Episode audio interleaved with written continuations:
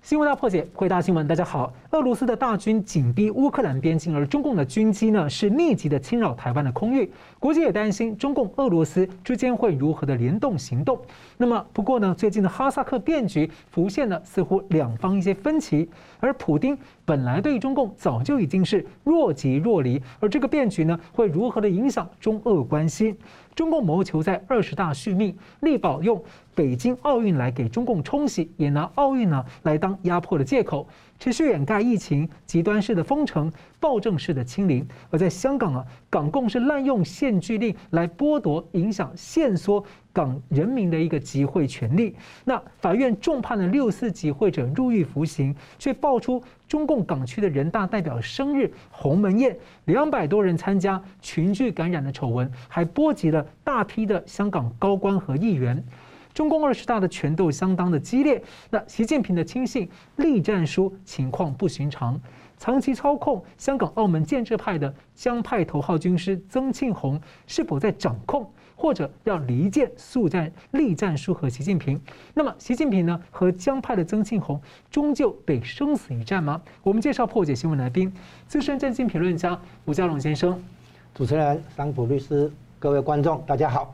时事评论人桑普律师，主持人好，嘉龙老师好，各位观众朋友大家好。二零二一年底的台湾四大公投呢，到周日一月九号的两场国会议员的席次投票，都持续的吸引了国际媒体的关注。因为呢，台中的补选还有台北的罢免投票，这都不只是反映当地的民意，在结果上，两个席次都在国会的外交国防委员会，直接就影响到台湾的外交国防政策的路线拉锯。那所以，请问两位怎么看这个二零二二年啊开年这两场选举？为什么国际媒体会这么关注？吴老师，呃，有关选举影响到台湾立法院的外交国防委员会的问题哈，那基本上它是国会的部分，然后只是委员会的部分啊，而且而且立法院的重大议题还是要拉到全会来表决。而且基本上外交国防议题呢是看行政部门是主动的主导的，那行政部门主动主导啊，那那个国会这边算是在监督啊，顶多就是制约。但是现在呢，因为台湾的国会基本上还是民进党比较多数一点，所以基本上这个还不构成问题。那委员会的部分，因为名额差距很有限，啊，就也许就是委员会委员里面一个两个差距，所以现在等于是维持原来的平衡。哦，台中二选区的话，就是由原来的陈柏伟激进党的，啊，换成现在林静怡是民进党的，就基本上还在换绿这边哈。那至于林昌佐的话，他没有动嘛哈，所以就是回到原状，基基本上没有冲击到立法院的生态，是这样子。那可是这件事情当然会反映出一件事情，就大家关心一件事情，就是台湾内部的选举有没有被中共的红色渗透所影响到，然后或者换一个角度来讲，就是台湾内部的政治生态。包括在野的国民党哈，现在执政的民进党之间，到底这个平衡往哪个方向走哈？这也是我们值得关心的一个现一个情况。那我现在利用这个选举，我来讲一件事情，就是有关台台湾选民啊，是很聪很有智慧的，就是说他们不并不希望看到在野党啊趴在地上被打趴在地上，这样不行的。就是说，民进党如果长期执政，也会腐败，也会出问题，到到时候哈也是会民心啊，也是会也是会有产生民怨等等。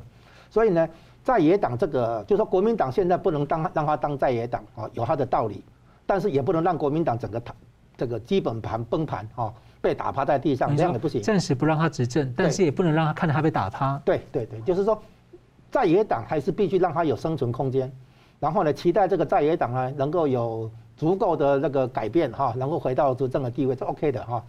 所以台湾选民并没有说特别去排斥国民党。但是因为目前国民党不能让他执政，所以呢，你可以看出一个重要现象，就是地方选举国民党会赢，但是中央的选举国民党赢不了。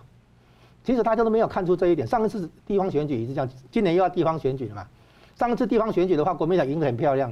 上次跟公投绑在一起很多的这个地方议题。你看二零一八年的时候哈，对不对？然后包括现在台中市长卢秀卢秀燕也也赢了那个林佳龙嘛？林佳龙是民进党的台的那个台中市长，他输掉了。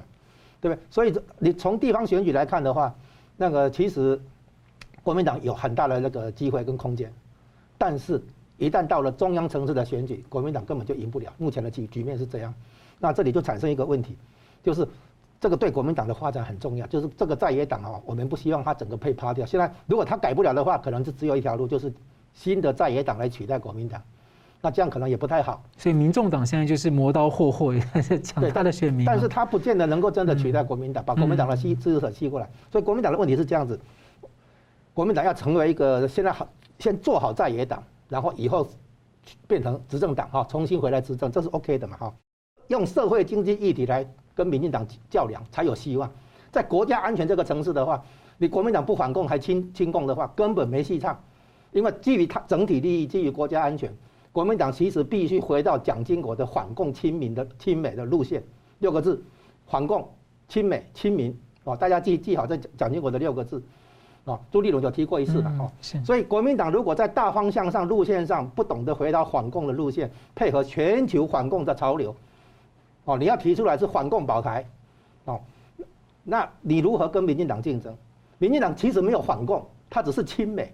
然后呢，你你亲共以后不敢亲美，还要跟美国对着干，就提那个那个莱莱猪的进口问题。所以国民党自己把事情搞砸了。他只要大方向上回到反共的路线，在台湾内部的话，强调社会经济的议题，他完全可以重新取取得执政的机会，而不需要在那边自己。当个怨妇一样，到处这个缺乏自信，显得很自卑，完全没有必要。然后这一次台中二选区好不容易利用这个选这个补选，把台中的严家这个地方派系把它洗掉，国民党赶快利用这个机会推出新人，培养新人，不是很好的事情吗？干嘛一直好像非严家来来当选不可？没这个道理啊。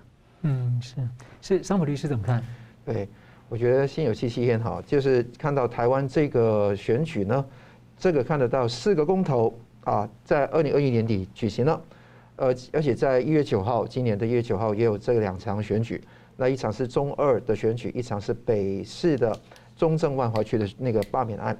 那其实总括来讲，我觉得说是赢呃，民进党赢得非常惊险的。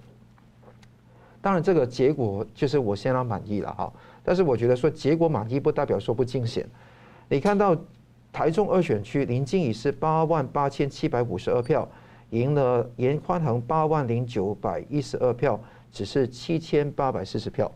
当然说这个是一个完全在统计误差的范围内，而且这个中二选区当然是非常艰，在民进党的角度来看是艰困选举啊，因为它是台中黑派势力的重点。那现在也是看到他费尽呃九牛二虎之力才能够打赢这个选举，不但打空战，还有陆战非常那个用功，而且他医师身份，尤其在沙鹿地区引起非常大的那个支持，所以这个地方是非常难，而且颜宽恒有很多弊案，那看到他这么多的土地，各方面的大家都看得到，卢秀燕燕也没有去好查这个问题，这个都形成一个呃媒体上报道焦点。北市林昶佐。其实我觉得说赢得非常惊险，呃，他是之所以没有被罢免，唯一的原因是因为啊没有达到那个罢免的门槛，只差了八呃三千九百四十三票，我觉得是非常少的数字，而且我觉得绿营的票根本没有吹出来，嗯，因为那个同意票是那个呃支持罢免的是五万四千八百一十三票，不同意的票是四万三千三百四十票，可以看得到。绿营的票没有没有被被吹出来，而且那个绿营的票仓，万华区是落后那个幅度最大的，其中有好几个里基本上都是呃那个支持同意罢免的高于不同意罢免很多，所以我看得到这个地方引起一个危机感，就是说民进党就是刻苦经营的四大公投，但是北部尤其是北北基啊还有桃竹都没有让那个四大公投完全同意的，是靠。中南部，尤其是南部来撑起来的。那你看到这个选举结果，某程度上北南那个分开的那个板块没有基本上的改变，所以看得到这个隐忧会反映到在今年十二月的那个六都选举里面。我觉得这个是一个非常重大的警讯。第二个是两个立委都是外交国防委员会的委员了。那刚刚讲到主导权是那个在行政部门嘛，但那个立法这个院的那个外交国防委员会。可以掌管很多法案的排排定议程，还有审议的预算，可以删预算，而且更重要的是可以阅览军方的资料。那现在的那个结构是，民进党在那个十三人的委员会里面有六席，国民党有五席，那原先激进党有一席，现在就变成民进党了。那还有无党籍的林长佐一席，那基本上还是维持一个八比五的一个状态。但是你想想看，如果国民党或者说呃泛蓝的势力，如果把这一个激进党拔掉，变成蓝的，或者变变成那个呃那个颜宽恒的，或者林昶佐把它罢免掉掉，换一个蓝的上来，就变成七比六的那个情况，就可以翻过来，就可以删掉什么对美的军购就可能会删减。那这个问题会影响到美美台之间的同盟关系，但这个危机现在已经解除了。第三个事情是国民党现在节节败退，那我的看法是，呃，国民党现在的情况是不可能充当一个称职的反对党的角色。我觉得说我在台湾这么久，我觉得要判断一个政党好与坏，也不是说民进党永远都是好。我觉得三个标准，第一个就是你要反共，第二个。就是你是台派，台派可能是华独，就中尊重中华民国的主权，也可能是台独。第三个就是你是右派，民进党是走左派路线的，所以在这第三个地方未必是跟我的口味是相符的，但基本上一跟二是站得很稳的。那你看看国民党，国民党的情况是反共吗？这个是一个大问号。你看到红统派的势力非常大，你看到韩国瑜、赵少康。或者张亚中也在那边拉抬自己的声势，当然也是因为他们占据国民党里面一个很稳定的势力，但却没有得到全民的这个呼应，所以他每次选举都会输嘛。但是这个情况会有改变的可能性，这个很忧虑。第二个地方可以看到是你走一个台派的路线，某程度上有些国民党的本土派还是非常清晰的，头脑还比较清楚的。但是我觉得在大范围来讲，我觉得这是台派的地方，我觉得比较少。台是一个宽泛的定义啊，不是一个局限的定义。就定基于这个本土的主权的，没错，主权的看换位。那第三个地方是那个右派，我觉得国民党其实他有资格、有能力去做好这个部分，去轻商，而且是做做中自由的贸易。但问题是，这一这一系列的四大公投完全粉碎了他右派的想法。比方说，你对莱猪的看法。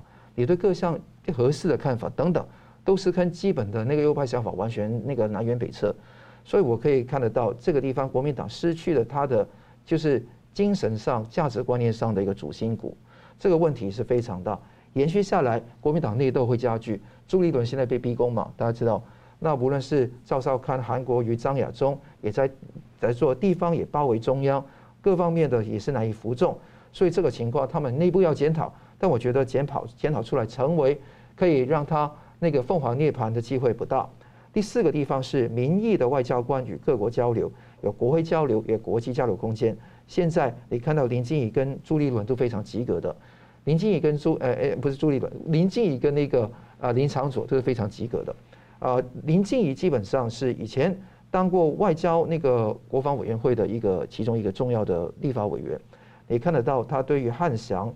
工业公司、风力产业、精密的机械，打造一个自主的防卫机制，非常上心的。你看到林长佐，他办国外外交，也是台湾的国会的香港友好连线之一。所以跟无论是林静仪跟林长佐，某程度上都是有恩于我。好，就是我觉得说也是非常感谢。那他对于就是我们这个呃从香港来台湾这个族群，也是发挥非常多的一个帮助。所以看得到这个。看得到他们在线上办很多外交，也是力撑香港议题，也对于台湾作为一个主权国家的处境非常呃在意。那我觉得说这个我们因为希望他们能够加油努力。朱立伦讲过一句话：谁在讲抗中保台，就罢免谁。我不知道这句话放到现在还有没有用。如果没有用，他不改改选就南辕北辙。如果不就不再改选议策的话，那我相信呢。这个国民党以后的路是非常难走，所以这个地方希望大家能够好好守护台湾。其实他去年才前年讲这个反共亲美就讲得很好，当时其实回应回响还不错的。那我很快很快补充一下，目前呢，国民党有三种，就是整个国民党的发展在台湾哈，第一个是蒋经国的国民党，第二个是李登辉的国民党，现在是马英九的国民党。这其实哈，现在是马英九的国民党把蒋经国的国民党赶出去。哦，马英九的国民党他走的是亲中路线，甚至于到亲共的路线，这是错的。他们没有搞清楚中国中共所讲的大国崛起或中国崛起，其实关键在于搞好美中关系。邓小平搞好了美中关系，美国强力支持邓小平的改革开放才有的。那现在美国已经发现中共不不能遵守国际行为规则，美国开始抗，开始来组成对抗中共的这个全球联盟。中共现在也没钱了，连统派的台商都要给他收割。现在国民党还还有什么期待能够从中共拿到多少好处，对不对？所以呢，国民党要醒醒过来，要了解说，你不要以为说现在中华民国在台湾这边的发展，走的是反共的那个前线，反共堡垒这条路线就走不下去了，这完全错误的认知。所以他们的亲中。他们以为亲中才是对的，这个路线是不对的。中孙中山创立中国国民党是要推进全中国的现代化与民主化，不是让你跑来台湾打台独的。所以这些国民党人最好要觉醒，啊，要回到反共的路线，回到民主的路线。我们共同的期待是在全中国建立民主中国，而不是你躲在台湾打台独，这不是。你的那个出路是，感谢老师。好的，那我们休息一下，来谈一下这个哈萨克的局势呢。这个现任的总统是要在美中俄大三角里面玩出什么那个杠杆呢？那我们休息一下，马上回来。欢迎回到新闻大破解。在中亚的一个中大型国家哈萨克呢，爆发了苏联解体之后最大规模的示威抗议，那么警察部分的倒戈了。那国际也聚焦，这里攸关呢中共和俄罗斯的区域布局跟角力。哈萨克的总统托卡耶夫提出派兵请求，那么俄罗斯六日派兵入境镇压，中共呢六日还在说这是内政问题，而七日呢就改口赞赏当局镇压，还说呢所谓的反对外部势力制造动荡、颜色革命。俄罗斯的普丁九号再派的增援部队，而接着呢中共党媒《环球时报》说一句话很奇怪，他说中共与俄罗斯在哈萨克问题不会分裂。就有点突然间冒出一句话了。那么哈萨克总统十一号说，俄罗斯部队呢将在两天后开始撤离，在十天内会完成。所以请教加龙大哥，为什么中共党媒要特别说这一句“中俄双方不会就此分裂”？这个哈萨克的变局对中俄的这个布局啊，究竟有什么重大影响？其中呢，这个哈国的总统他其实会说中文啊，被认为是哈国的中国通。他在美中俄这个大三角里面哦。似乎有人说他是在引狼入室啊，把俄国的军队首都拉进来了。那或者说他在借俄国的刀，在玩一些杠杆，这个风险也其实也不小哎。你怎么看？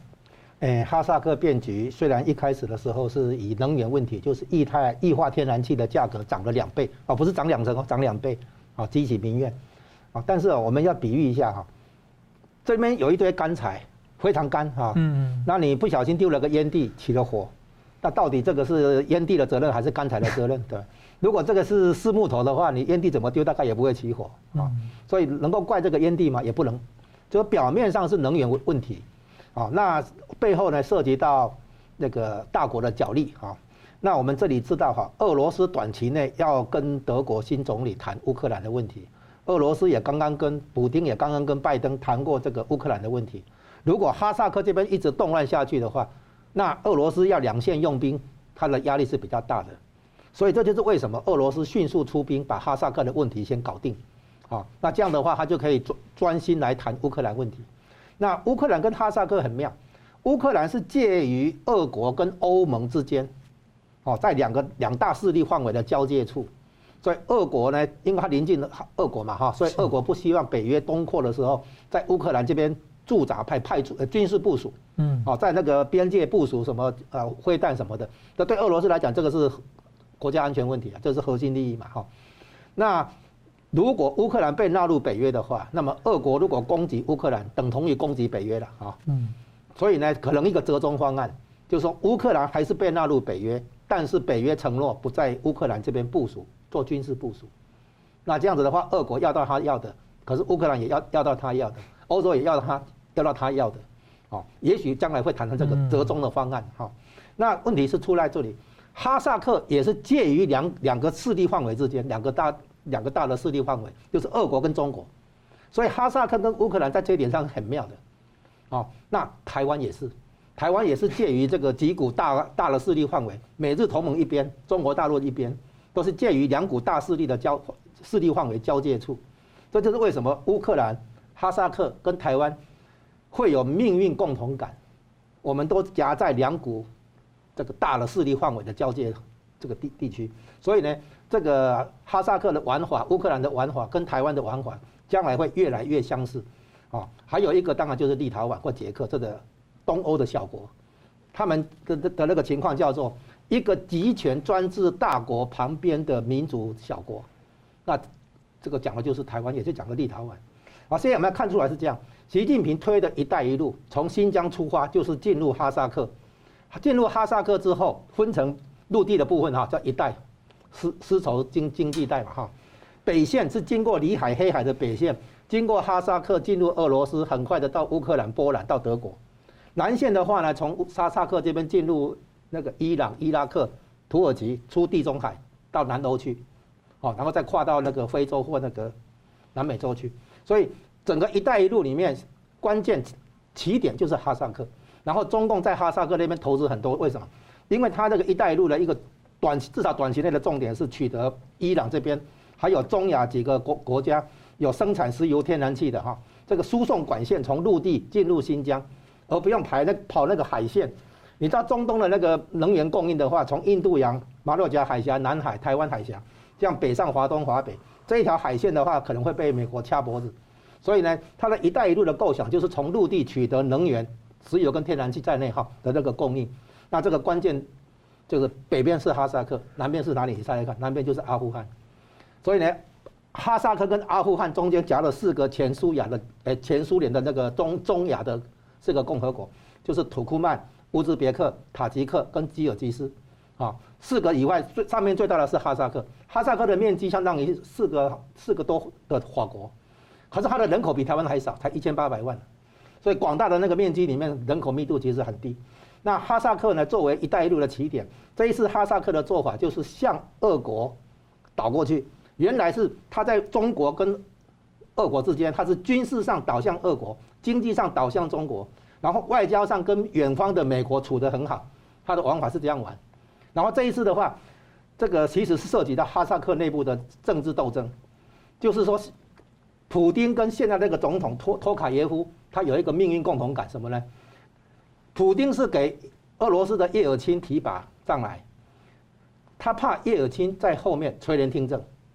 然后目目前哈萨克这个总统托卡耶夫，他是前面那个老总统那个纳扎尔耶夫那个提拔的，他还那个老总统现在还担任国家安全委员会主席，垂帘听政，跟邓小平当军委主席一样。他最近才卸任而已。啊，就是因为这个事情嘛哈，所以呢，这个哈萨克的总统托卡托卡耶夫跟俄国的普京都不希望被人家垂帘听政，所以他们有很快就认识彼此的处境，所以普京很快的支持他。啊，然后呢，很快的平息动乱以后，对普对普京来讲，等于也宣示了哈萨克是是我的后花园，你中国不要进来。一带一路从一开头就让俄国非常不舒服，为什么？因为一带一路就是对俄国的地盘亲门踏户，他的哈萨克本来就是俄国俄国的加盟共和国嘛，后花园，然后进入俄罗斯南部，然后进入到乌克兰到波兰去，一路上那个踩着俄国前进的，其实普京早就很不舒服了。那因为过去几年的话被美国经济制裁，他还在挣扎，还在复复原。现在的话油价涨上来，俄罗斯护康复了很多，所以一定要把这个哈萨克拿回来，乌克兰我争取过来，哦，这这两个大的话哈是俄国一定要那个争取过来的。所以呢，哈萨克的部分的话，俄国是对他来讲视为核心利益，抓住了哈萨克，然后南边阿富汗对不对？中间夹了那个四个共和国，是从伊朗到新疆的那个能源输送管线。那中国在那边投资了几百亿美元，通通通通会被打水漂，所以呢，这一次这个哈萨克的这个总统被说成是亲中派不对，他是亲俄派，真正的亲中派是他对付的那个老总统的势力，所以老总统时期的那个总理叫做那个马西莫夫被逮捕，这是哈萨克最大的亲中派被逮捕，一个很很清楚，这个总统是走亲俄路线，不再搞走亲亲中路线。那大概有反映出来，中共现在已经没有能力再去大撒币，他现在也没有能力保护他在“一带一路”的投资，所以呢，可以看出来，现在中共是左右为难，还担心这个颜色革命那个扩散到中国去，啊，所以呢，哈萨克坦白讲，这个在这一场大国博弈里面，中共真的是输家，哦，不是我们故意唱衰他，他真的是输家。哈萨克毫无疑问，现在明明摆的显示内部清洗、红色渗透，然后呢，倒向俄罗斯，然后呢，这个对中国来来讲的话，这简直是。这个坏消息，好，那吴老师怎么看？党媒这个说了这句话说，说中俄双方不会就哈萨克问题上分裂。他就是等于在暗示说有可能分裂嘛，哈，然后按他一其实是说中共应该派兵去保护他的投资，啊，他没有，他没有插手的空间嘛，啊，然后他现在已经知道嘛，哈哈萨克被俄罗斯拿过去，然后俄罗斯拿哈萨克当然是要对付这个中共嘛，哈，然后一带一路等于被封住了嘛，那海面上的话，你看那现在四方安全对话，那个把印度拉进来，把印尼拉进来，其实就是在海路上要堵住这个一带一路的一路嘛。所以一带的部分由俄罗斯出面，哈萨克联手把一带陆地的部分封住嘛。所以整个印太战略里面，显然现在俄国入伙了嘛。俄国等于用实际行动加入印太战略嘛，从陆地上来堵住这个一带的这个出口嘛。那海面上的部分，印度对不对？印尼哦，还有日本、澳洲这些把海面封起来嘛。所以一带跟一路两个都被封住嘛，这就是它的地缘政治的那个含义嘛。感谢很多还还很多戏还可以后续可以继续看。我们接着看到这个香港议题啊，这个中共病毒 Omicron 变种的蔓延呢，中共现在极端式的封城，已经有西安有一千三百万人口，禹州一百万人口。安阳五百万人口，这病毒都已经烧到了北京门口的天津。不过呢，中共还没有对天津下达直接的封城令。那么奥运能不能办成啊？那当大陆和香港的民怨沸腾啊，香港当局呢是连连以所谓的限聚令的借口，来严格的禁止、阻挠香港人集会抗争，还有悼念六四。香港的法院呢，最近还以此重判了好几个民主派入狱服刑。而这个时候呢，在香港却爆出了中共港区人大洪为民的生日派对，爆发了群聚感染的危机，触发个政治漩涡。至少有两百多个人参加这个鸿门宴，许多的达官贵人呢、至少有十三名的高官，还有许多的建制派的这个立法会的议员。所以，请教桑普律师，洪为民是谁？为什么这么多人在？中共中央已经被话里修，已经帽子在烧的时候，大家跑去给他祝寿，然后可以这样直接就违反限聚令，是个案吗？还是说其实他们私底下就这样干？第二个是说，有学学者解读这个派对丑闻呢，就反映了香港的这个管制已经越来越内地化或者说大陆化。虽然我们早就知道他要全面管制，他也说了，所以你怎么解读这个事？这个事情非常呃有趣啊。那香港有句话叫“剥花生”，就是在在一边看戏了。就是在场边看戏了。现在我们很多人都是这样看，因为香港大局我们影响不了嘛，就看这个戏。这个戏蛮有趣的地方是洪为民是谁？其实核心不是他，但是我可以介绍一下他是谁。洪为民是已婚，有一个儿子，一九六九年在上海出生，七九年呢就从随着爸爸妈妈就回到香到香港来。那爸爸就当很呃基层的那个电子工，那他呢就是在。捡破烂，捡那个那个汽水罐，还有那些破铜烂铁。那基本上他读书成绩很好，所以很积极的做。所以在香港，他做个 AT&T，就是美国的电信公司的一个 Solutions，在香港的一个总经理。而且他那个非常那个呃，慢慢跟美国的人学学那套营商的模式，越做越大。那之后十几年前呢，他就慢慢跟中共搭上线，那之后就可以说做什么呢？现在当到。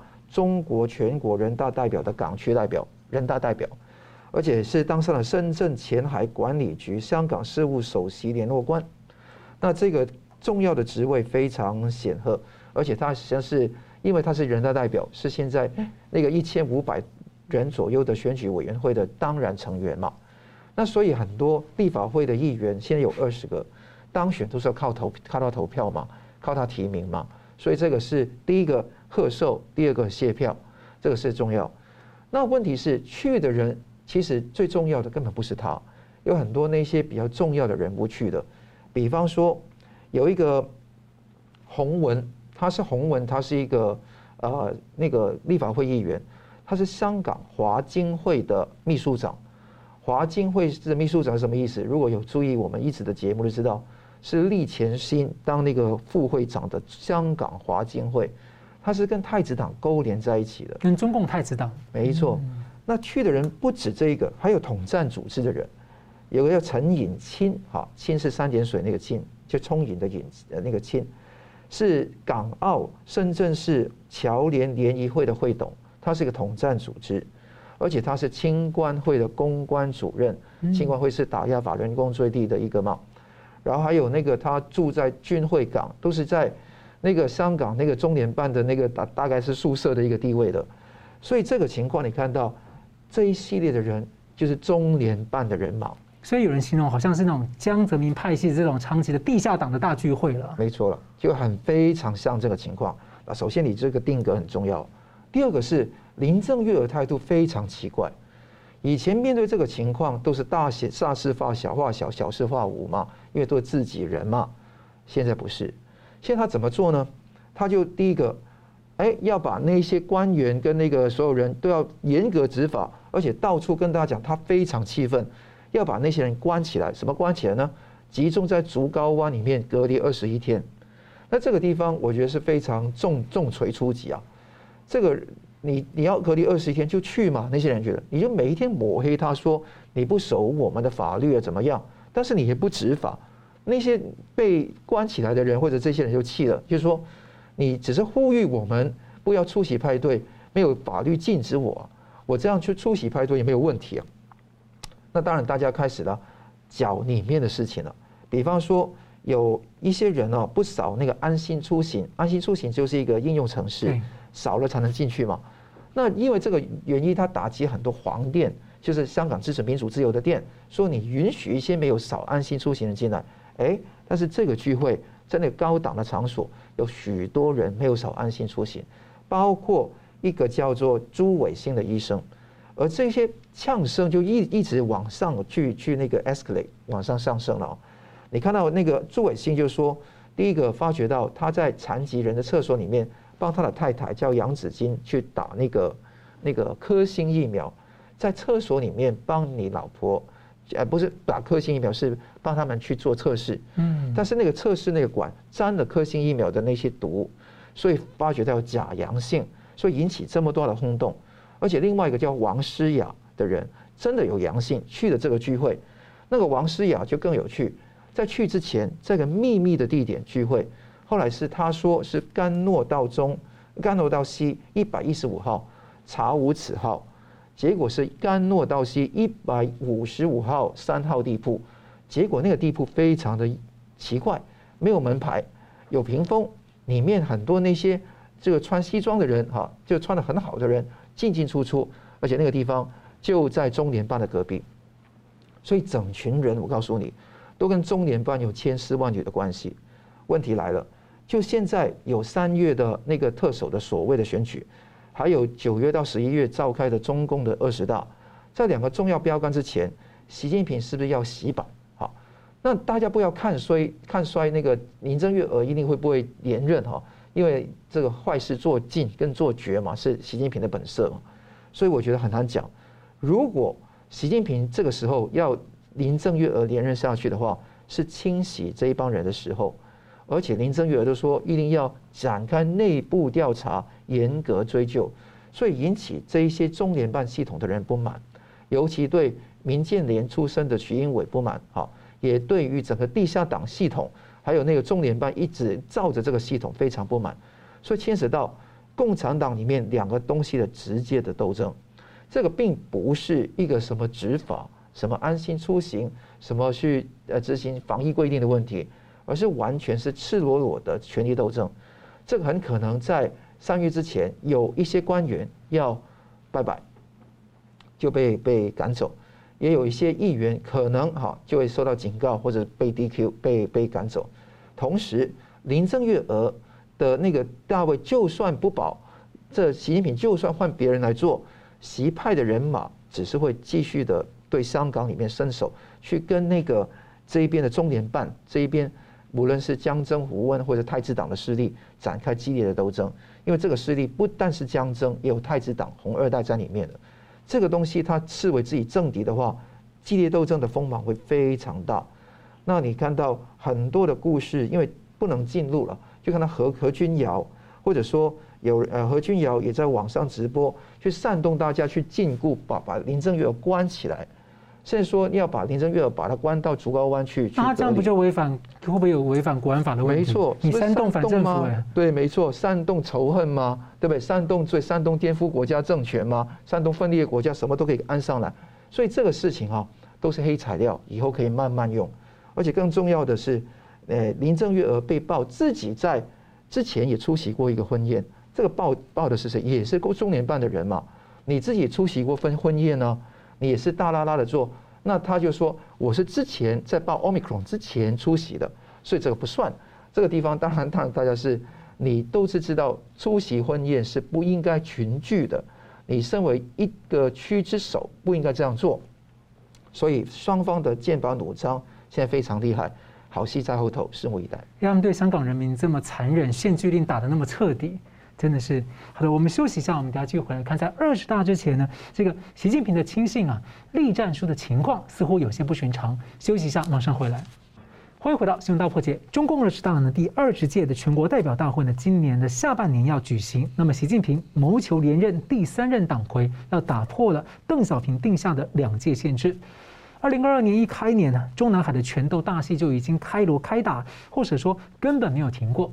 中共中央党校呢，十一号上午举行了省部级主要领导干部要学习贯彻所谓党的十九届六中全会的精神专题研讨班。而当时呢，所谓的精神呢，就是第三次的历史决议了。那习近平呢，发表了重要的讲话，政治局的七名常委呢，还有国家副主席王岐山，这七加一都出席了开班式。外界聚焦的是出席的习近平亲信栗战书，之前呢就。七加一里面，就唯独他一个人缺席了全国政协的新年茶话会。当天就有海外评论说，这是重大的政治信号。但也有人猜测，他可能是不是身体出状况，是不是感染了中共病毒？那么至今当局什么都没有解释，外界衍生了各种的揣测啊，这是不是又是一场无间道？会不会栗战书？会不会是江派曾庆红的人马？又或者说曾庆红阵营呢，在搞离间分化，孤立习近平，让习疏远他自己的盟友跟亲信？那么二十大前呢，习近平还有这个江派的头号军师曾庆红啊。是不是终究呢？要在有一个生死一战？我们先请教桑普律师怎么看这个状况？对，现在的情况呢是越来越演化的非常大。大家看到那个十一月十一号的上午，有省部级主要领导干部的一个呃全传达十九届六中全会精神的专题研讨会啊，就是一个非常大的会议。这个会议呢，基本上是栗战书出席了，再来了啊。那说说他从去年十二月二十七号、二十八号完成了民主。那个生活会之后，基本上第一次露脸，那我们都传了他很久，他是被盯上啊。那我的结论当时都说他被盯上是肯定的，而且这个我到现在都没有变。是问题是他还没有这么快倒台。我觉得他倒台的模式有很多种方法，可能是顺从黄局模式嘛，就随他，那可能最后他就死掉，或者说他是延到，因为今年年底会有二十大，反正他都不可能继续当常委的，就随他了。但是问题是，这个时候你会看得到他为什么会倒，是哪一个方向要推倒他呢？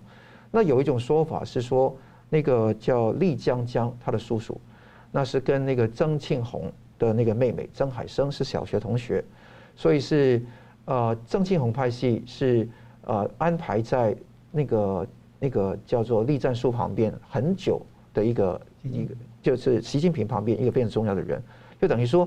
习近平是被栗曾曾庆红通过那个郑海生、栗江江，还有栗战书都是他的人安排在习近平旁边。那这样的说法，我觉得说这个一说哈，我觉得说这个呃可信度，我觉得有点太间接，就没有说很直接的一个关系。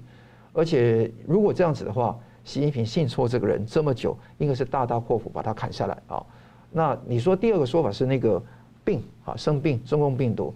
我觉得说看起来不像生龙活虎了，也不可能说这么短期内就是好起来嘛。所以我觉得一个比较可能的情况，我在很多的不同的场合都讲过了，就是习近平用这个地方去斗栗战书给大家看，因为你知道，共中共不只是有派系之间的斗争，还有派内的斗争。那派内的斗争不只是习近平眼皮下其他人之间的斗争。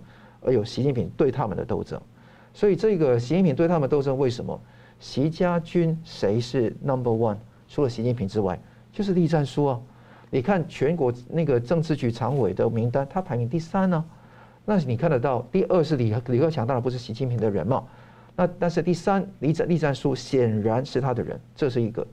我觉得说口实有很多，那可以可以看得到栗战书他的现在有两方面。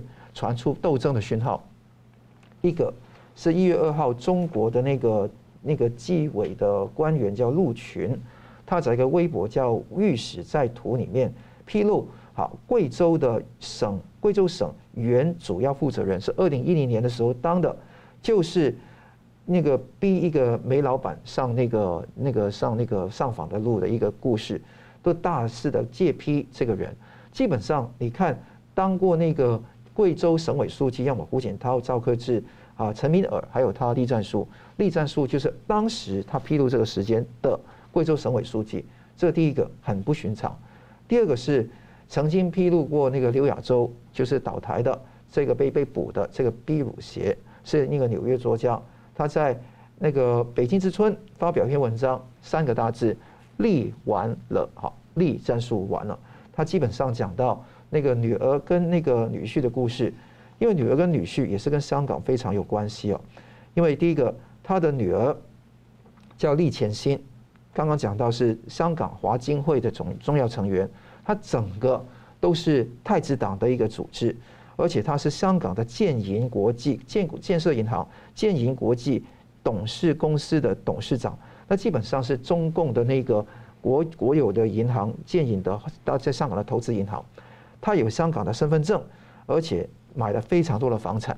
那另外的，你看得到，他有 BVI 公司是世喜控股有有限公司，持有一个超过一千五百万美金的一个重要房产。而他的啊所谓的男伴可能是先生，这个叫蔡华坡，新加坡籍。那利前书现在三十九岁，蔡华坡现在三十六岁。那这个蔡华坡呢，现在是有在香港跟英国非常多的那个资产，巴拿马文件也是披露过，他是 BVI 公司唯一的受益人，而且还有一只一个一只马在那个香港叫赤兔宝驹，所以也是赢到头马，拿了葡葡萄酒来拍照，而且他有个上市公司叫泰和控股，控制的那个半岛酒店大部分的股份，还有横扫一个摩天大楼七十九层，所以他非常的显赫，这个就是真正的重点。而且再结合刚刚说的那个煤老板叫曾胜国，他把信写给其他的六常委，偏偏不写给栗战书，就爆料说这个他当时在煤上面的被被圈地、被盗煤、盗挖煤矿的事情。所以这个事情不论是怎么样也好，后面的暗涛非常波涛非常汹涌。我看的是栗战书，我的估计是现在没有立即被下台的空间。但是在中长期来讲呢，它是慢慢淡出的。我我不认为说习近平会留他在这个地方。问题来了，斗争的地方矛头在什么地方？斗争的矛头是栗战书这样倒，基本上栗战书一方面跟习近平有关系，另外一方面你看到栗前新跟那个蔡华坡的背景，他跟太子党也有关系。刀切豆腐两面光，可以吗？我觉得这个是一个大问题。如果今天。他也可以讨好得到太子党，也讨好得到习近平的时代过去的时候，他要靠哪一边站才能明哲保身？如果他完全一一席这一边，他完全的利益完全都松掉的话，他的利用价值在什么地方，也是一个问题。所以这个是一个非常大的警讯，是未来太子党、未来红二代，还有背后的江曾集团，好，他们本身江曾是官二代了哦。但他基本上的集团跟红二代非常扣连在一起，会不会在某程度上是会松掉？就基基本上他的东他的那个各各种的势力失去了臂膀。你看到一直打艺人，打那个卫卫商，好打打那个各方面的势力，你会看得到习近平现在磨刀霍霍向着红二代来进军。栗战书会不会鞍前马后帮习近平去做事？我觉得现在习近平开始不相信他，这个是大的问题。所以习近平自己要。冲出来要跟那个红二代来打拼，是不可避免的事实。我相信未来的拳斗的情况会更加激烈。吴老师怎么看？哎，针对你的问题，你说习近平跟江派头号军师曾庆红会不会有生死一战？我说不会，没有这回事啊。那很多猜测可能是不同的版本，不同的剧本。我们现在看哈，根据刚才这个桑普律师已经提到了几个剧本来解释。现在最令人好奇的栗战书的缺席，其实有两个，总共有两个意外，大家漏漏掉。第一个意外当然就是说栗战书在重要场合的缺席，这是第一个意外，对不对哈？两两个场合嘛，哈。没有，他缺席一个，后来下一次又出现了。对，缺席了一个，然后第二次的话呢，应该出现，应该要正式的出现，又没有出现，然后再来这个才是出现，哈，中间还加了一个，啊，不管怎样哈，这是第一个栗战书该出席没出席，这是第一个意外。可是有第二个意外，大家想想看，为什么这个长达十来天，中共党内没有给，还有他的媒体没有给个说法，就是就放着他让媒体去猜测，这是第二个意外。你通常有什么事情，媒体上有什么提提出来讨论的话，通常中共的媒体就会介入了，这个网信办啊等等，对吧？宣传部了，对不对？他们会对这些言论来做反应的嘛？为什么会迟放了那么多天没有去给一个说法？好，现在给几个可能性啊。第一个，他说可能身体有状况，比如说，也许不，也许那个新冠病毒中了，或者，可是他开那么多会，其他的那个仓位怎么办，对不对？那如果是比如说个人的肝呐啊、心脏啦，其他的不是新冠的病毒的话，那就有会不会说像当年的黄菊一缺席以后，后来发现是癌症死掉了，哈，对不对？六个月后就去世了，看起来好像也不是身体状况。第二个，你说。那个他的叔叔栗江江哦，跟曾庆红的妹妹是小学同学，所以他是曾庆红派来卧底的，这个说法不成立，因为在政治的场合里面，这个关系太遥远、太间接，而且就算曾经是的话，那栗战书后来已经跟习习近平结为兄弟一样了哈，不可能再去延续那一条脉络去走，所以这个说法其实我在我看不成立。再来一个说查栗战呃栗栗战书在当贵州省委书记的时候的那些弊案，可是这样子。就算根本不要去管他真的假的，就算真的有弊案，好不好？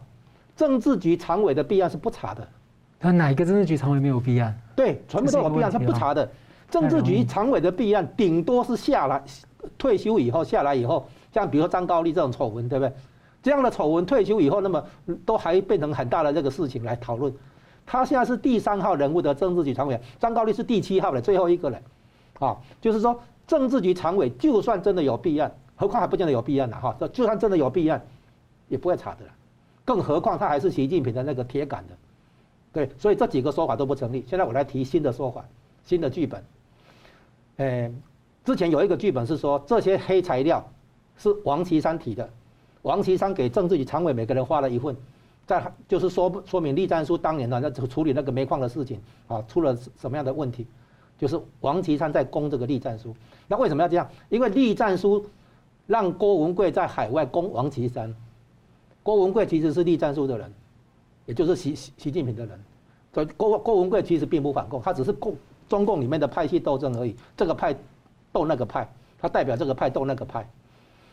那王岐山有实力，如果真的习近平能连任便罢，不能连任的话，真的有实力接的人不是李克强，不是汪洋，是王岐山。好，那有一种说法就是说王岐山开始反攻栗战书，因为二十大到了。好，出手的人是王岐山。那我现在说新的版本，出手的人有可能不是关诶习的对立面反对者而已，而有可能第一个可能是栗战书自己。什么意思呢？我讲一个故事，就是啊，那个中共在毛泽东第十大吧，好像第十大，就是毛泽东召开全国代表大会的时候，循惯例，在第一天会议结束的时候。他会站起来跟代表们挥手，送代表离场。结果那一次呢，毛泽东站不起来。